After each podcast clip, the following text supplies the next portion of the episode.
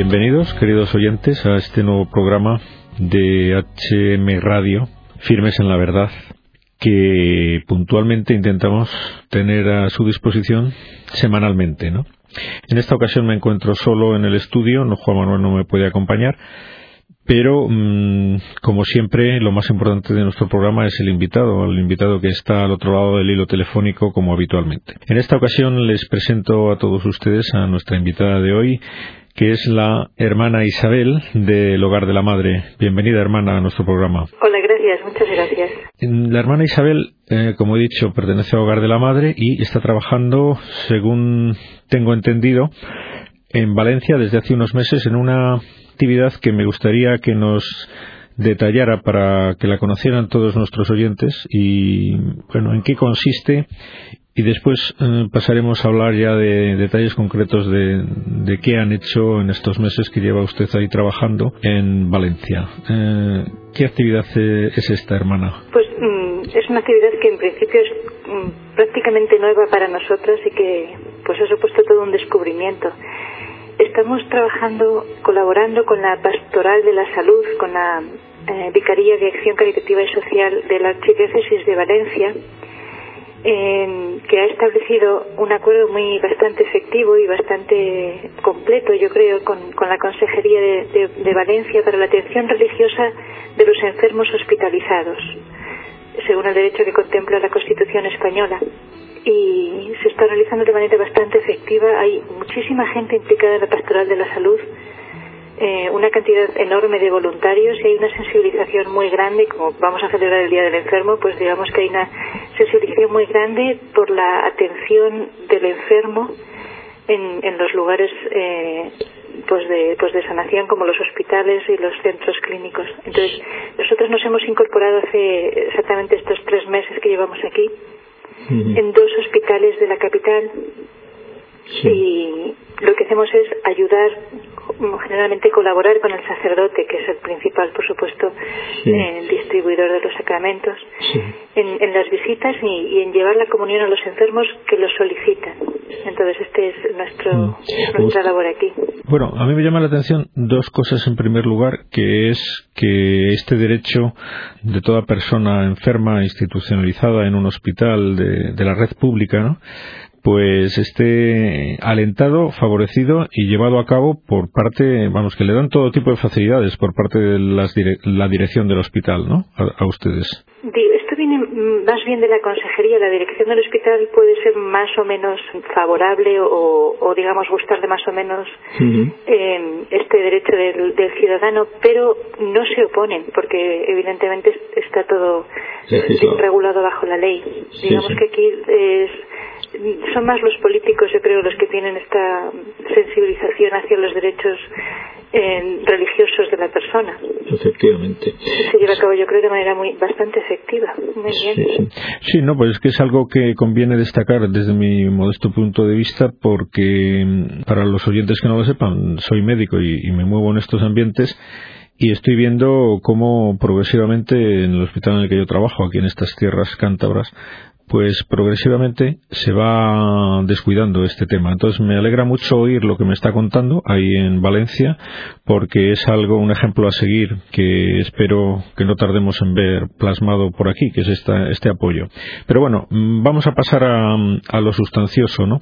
Los enfermos mm, necesitan atención espiritual, quizás eh, tan importante como la atención médica en muchos casos cómo la solicitan y, cuáles son cuál es su experiencia en estos meses. Sí, o sea, yo creo que es, es pienso muy impresionante. Yo creo que es necesario abrir los ojos a la, a la realidad de que la gente lo solicita, lo necesita y se beneficia de ello, ¿verdad? O sea, uno puede gustarle más o menos según sus propias creencias, pero, pero la realidad es que la sociedad en la que vivimos tiene unas hondas raíces religiosas y espirituales y yo creo que el momento del sufrimiento y, ¿verdad?, pues de todas las angustias y las preguntas que sobreviven en el, momento del sufrimiento, requieren al menos una respuesta, un por qué y un para qué.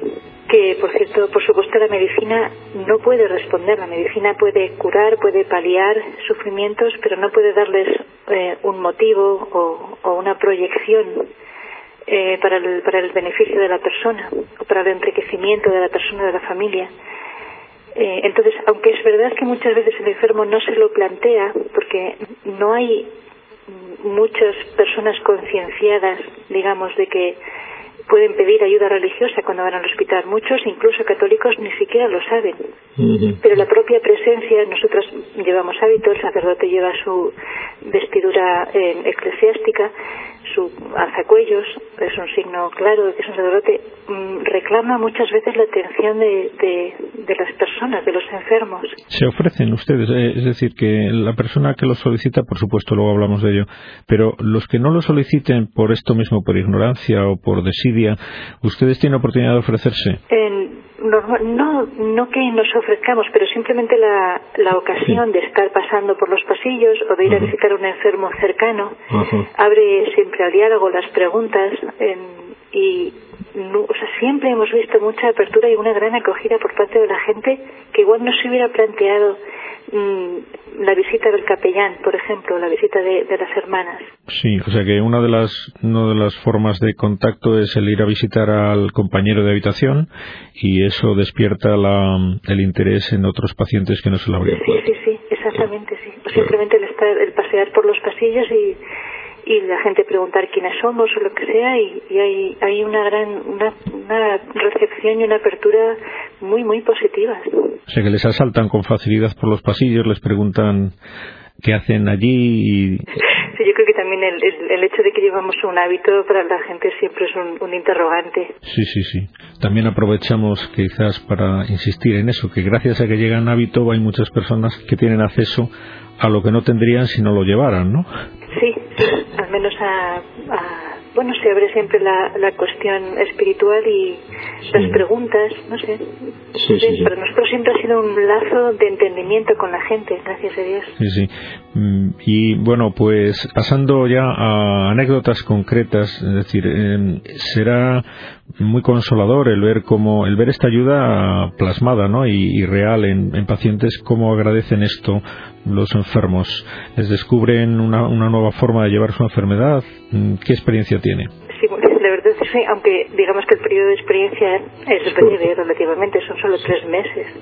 Sí. Pero yo creo que por las circunstancias en las que las personas se mueven cuando están en el hospital algunas de ellas pues al borde de la muerte cualquier vivencia de tipo humano y de tipo espiritual es muy intensa. Yo ahora mismo estábamos mm, comentando con, con las otras hermanas que también hacen esta misma labor el caso de un señor que está muriendo de sida. Y cuando nosotras le conocimos, hace un mes aproximadamente, un poquito menos, no, yo creo que es tres semanas igual, eh, era una persona físicamente derrumbada, porque esta enfermedad mm, pues anula a la persona, o sea, viene la parálisis, se deforman los miembros y es muy difícil incluso articular palabras, incluso alucinaciones. Bueno, yo no, conozco mucho, pero por lo que estoy viendo. Eh, era una persona físicamente derrumbada, pero espiritualmente derrotada.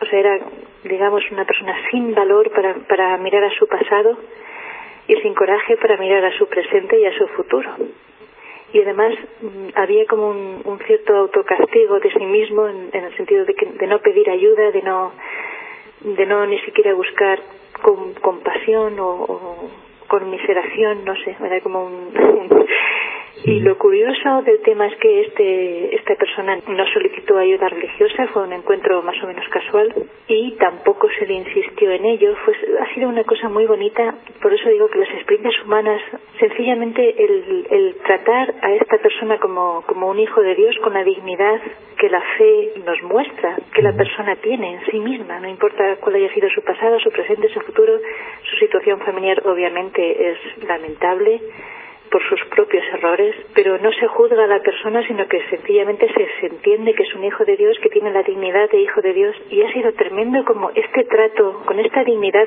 sencilla, o sea, no, pues un trato entre cristianos normal, lo que, como se trata, como se debe, y como Dios quiere que tratemos a las personas, cómo le ha devuelto su sentido de la dignidad y le ha hecho capaz de afrontar su vida, sus relaciones familiares y también la proximidad de la muerte y la necesidad de la reconciliación con Dios. De hecho, ver su vida y comprender los momentos en los que Dios ha estado cerca de él. Este es un hombre que ha estado encarcelado, como suele pasar con personas de vida tan desarreglada, y él recordaba recientemente las monjitas hijas de la caridad que iban a verle a, la prisión y cómo le evangelizaban y le hablaban de Jesucristo y él decía en medio de mi prisión de mi falta de libertad yo sentí una gran libertad interior porque él había descubierto a Jesucristo.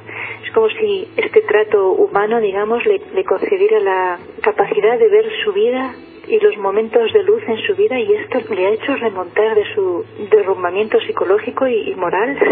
Y es gracias a Dios también le ha abierto los sacramentos y precisamente esta mañana eh, él ha insistido que quería un sacerdote y ha ido el sacerdote y, se ha confesado. Es, una verdadera resurrección de la tumba. Casi casi se repite lo de Lázaro que, que porque el espíritu e incluso psicológicamente la persona está ya hundida, está derrotada, pero el Señor te toma de la mano, le levanta y, le, es una verdadera resurrección. Y esto claro, digamos que es una, son experiencias muy fuertes. Mm, no sé, otra persona, por, ya digo, lo que digo a veces vas a visitar a una persona y la persona que está al lado tienes ocasión de también de hablar con ella, pues fue una, una, por una equivocación y esto fue ayer, nos equivocamos de, enfermo y de cama y nos acercamos a una, a una señora que no conocíamos y empezamos a decir, está muy desmejorada, la ha visto el médico y empezamos a rezar con ella pensando que era una señora que nos había pedido la comunión y que le habíamos dado comunión el día anterior. Y empezamos a rezar con ella y entonces ya empezamos a ver por la reacción de la familia que ni nos conocían ni la señora nos había pedido nada de nada pero ya era demasiado tarde, ya habíamos rezado con ella. y preguntamos si efectivamente esta señora tenía mucho cariño a la Virgen de los Desamparados, patrona de aquí de Valencia, pero la familia era bastante fría, muy fría, muy poco receptiva. Y entonces retiramos, nos pidieron que nos retiráramos, nos retiramos, pero ya, bueno, pues habíamos rezado con ella, la Virgen, la habíamos encomendado al Señor y cinco o diez minutos después, por el revuelo afuera de la habitación, comprendimos que había, había fallecido. O sea, uno se siente como guiado de la mano del Señor para, para estar presente en momentos muy trascendentales de la vida de las personas. Sí, sí, indudablemente se ve que ahí no había casualidad, ¿no? Que había la mano de Dios que quiso que ustedes se equivocaran de enfermo porque lo necesitaría, ¿no? Sí. Efectivamente. Es nosotros muy fuerte siempre ver cómo Dios busca a las personas. O sea, porque muchas veces es, digamos, su última oportunidad de, de, proponerles la salvación y de pedirles que opten por la misericordia, ¿verdad? Por pedir perdón y por, y por volverse hacia Dios. Y cómo Dios los busca y necesita esos instrumentos que sean capaces de estar presente en esos momentos en los que Dios busca a los hombres, sea a través de nosotros en este caso, o Dios quiera que sea a través de cada uno de nosotros con las personas que Dios pone a nuestro alrededor, porque Dios busca a sus hijos siempre, siempre. Es una experiencia muy fuerte, pero claro, esto también lo podemos aplicar a cada uno de nosotros en los entornos donde nos movemos. Sí, mm, indudablemente, hermana, pero voy a seguir insistiendo en este tema mm, de los hospitalizados, porque nos escuchan muchas personas que, bueno, a lo mejor no han tenido la desgracia de pasar por ahí, pero todos estamos con el riesgo más o menos próximo o remoto de vernos en circunstancias así, hospitalización y quién sabe si situaciones muy graves, ¿no? Y es importante oír esto de su boca porque parece que, bueno, a veces se oye, ¿no? Se oye cuando el sacerdote se ofrece a atender espiritualmente a un, a un moribundo, o una persona que puede estar en más o menos riesgo próximo de muerte o de peligro de muerte, que no, no, es que se va a asustar, ¿no? Y con esa disculpa tan, tan poco consistente, a veces se le impide a los enfermos el que se acerque a un sacerdote. Y esto, en su opinión, el poco tiempo que lleva ahí, ¿lo ha visto que ocurre o que está, que, bueno, que está extendida esta actitud? Curiosamente son los familiares, es verdad, son los familiares los que tienen mayor reticencia a que se asuste el enfermo.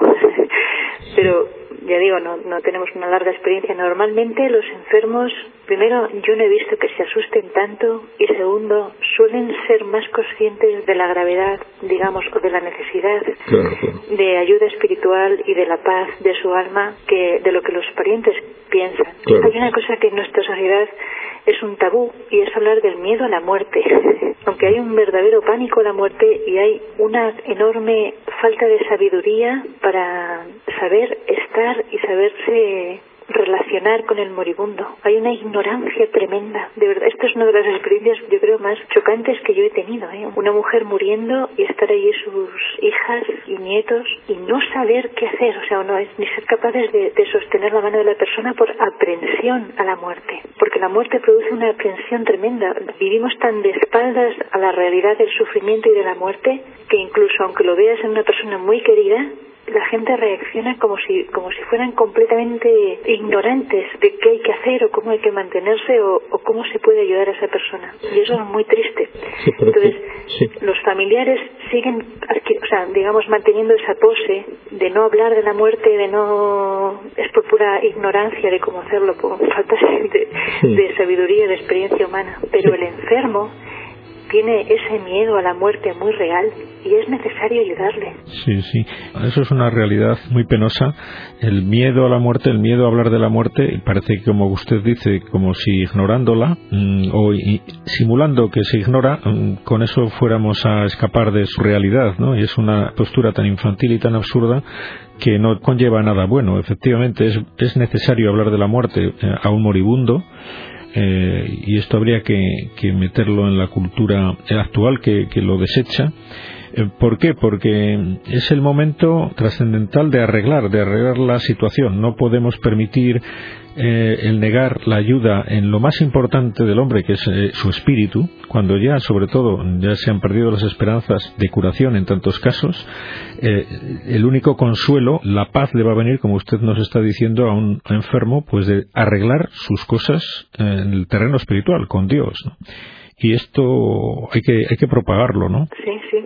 Nosotros por el hecho de que el enfermo a veces no se pueda comunicar, porque muchas veces por la falta de la, propia debilidad, a veces eh, el efecto de la sedación, porque claro, cuando sufren mucho se les seda. El hecho de que no puede comunicar no quiere decir que no esté padeciendo interiormente. Puede que, claro, no sienta dolor en su cuerpo o no lo pueda expresar, pero la certeza de la cercanía de la muerte, yo creo que ante esa certeza uno se se debe replantear muchas cosas y debe agradecer cualquier tipo de ayuda. Sí, sí, sí. Y, por tanto, o sea, ¿quiénes somos nosotros para desde nuestra seguridad en nosotros mismos no echar una mano a, quien puede no tener tanta seguridad ya en sí mismo. Y de ahí la importancia, bueno, estaba usted hablándome de un tema sobre el que yo estoy bastante sensibilizado con este tema de la sedación, porque hay muchas veces que eh, esto no se tiene en cuenta. A veces la sedación impide a una persona estar lo suficientemente, lo necesariamente consciente como para estar en condiciones de prepararse, de hablar, de escuchar, en esos momentos tan trascendentales como son los últimos que se pasan en esta vida, ¿no?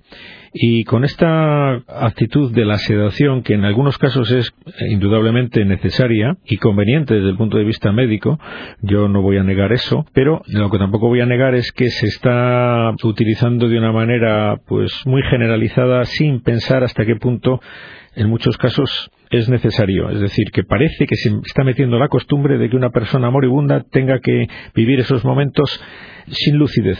Y eso es lo que ya es malo, es un error brutal eh, que dificulta esto mismo que usted nos está diciendo, es decir, su necesaria relación con personas que le van a ayudar espiritualmente porque lo necesitan. Es tan importante esto mm, que no podemos estar los familiares mirando para otro lado, como parece que es la actitud más generalizada, ¿no? Sí.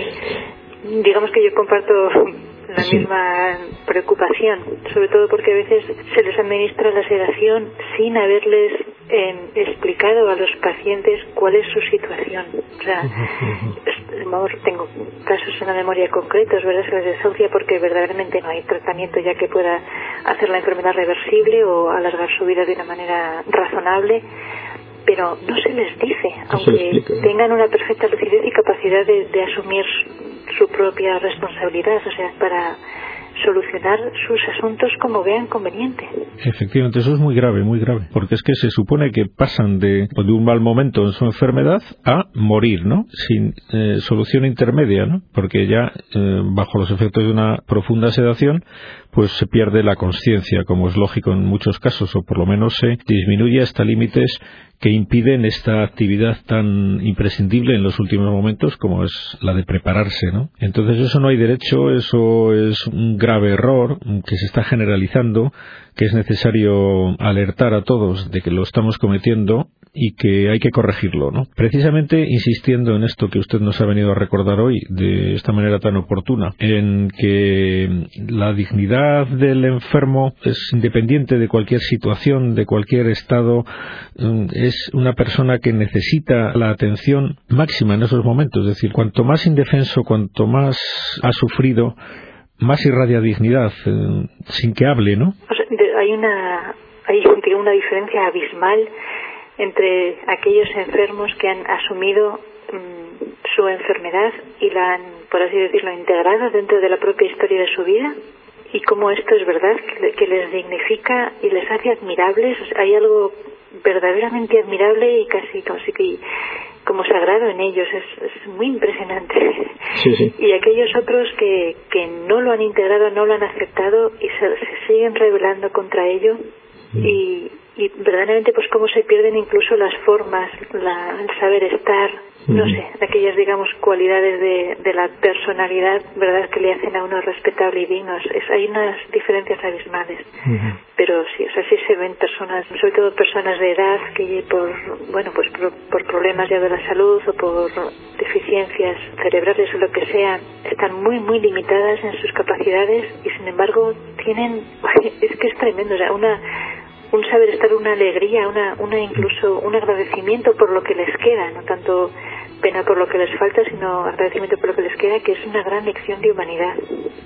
Como nos queda poco tiempo, hermana Isabel, me gustaría hablar de que nos hablara de la importancia de los sacramentos en esas situaciones, pero indudablemente el tema de la confesión eh, es, es, algo que también está muy muy abandonado. El tema de la, de la unción de los enfermos, ¿cómo lo, cómo lo plantean a los pacientes también ustedes? Bueno, por supuesto, la gente suele hablar de la unción de enfermos como extrema unción y esto hace, hace, parecer que hay que esperar a que el paciente esté ya en coma y a punto de morir para que avisar al sacerdote, cuando se trata de un sacramento que sea al enfermo y no necesariamente al moribundo o incluso al que ya ha fallecido.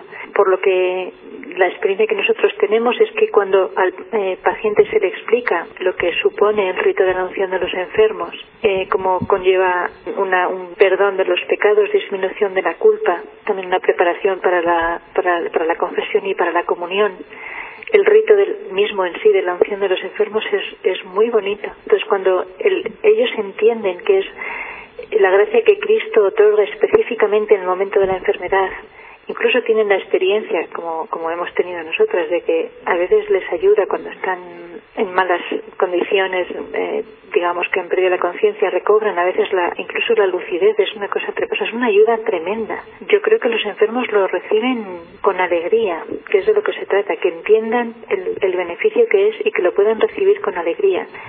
También yo creo ayuda mucho que el sacerdote, digamos que él también viva y entienda, entienda lo que da y lo que celebra para nosotros es lo único que la unción de enfermos y, y, la confesión, bueno, al mismo tiempo que la comunión, pero vamos, les devuelve una tranquilidad de espíritu que es que beneficia mucho incluso su salud, si es una cosa curiosísima. O sea, que esa, digamos, paz del espíritu y, y, esa alegría, porque es una unción, la unción, digamos que es sinónimo de la alegría, les, les beneficia mucho a la hora de, de llevar la enfermedad. Es como si se le, hoy, ayer, vamos, esta mañana decía uno de ellos, es como si le hubieran aliviado el peso. Entonces yo creo que es verdad que es necesario conocer, entender más lo que es el sacramento de la unción y bueno, sin duda el sacramento de la confesión siempre necesario, pero, pero cuando se junta, digamos, al, peso de la enfermedad o al miedo a la muerte, lo que hace el, el sacramento de la confesión es es casi pues un, milagro de, de, aliviar la conciencia y volver la paz al enfermo. Muy bien, hermana, me dicen que tenemos que terminar, así es que siento tener que interrumpirla porque seguro que habría muchas cosas más que decir y, y solamente queda tiempo para agradecerles muchísimo esto que habrá venido muy bien a todos los que lo hayan escuchado para cuidar más este aspecto tan descuidado de la atención a, a los pacientes y a los hospitalizados. Muchas gracias, hermana Isabel, y hasta siempre. Muchas gracias. Adiós. podcast.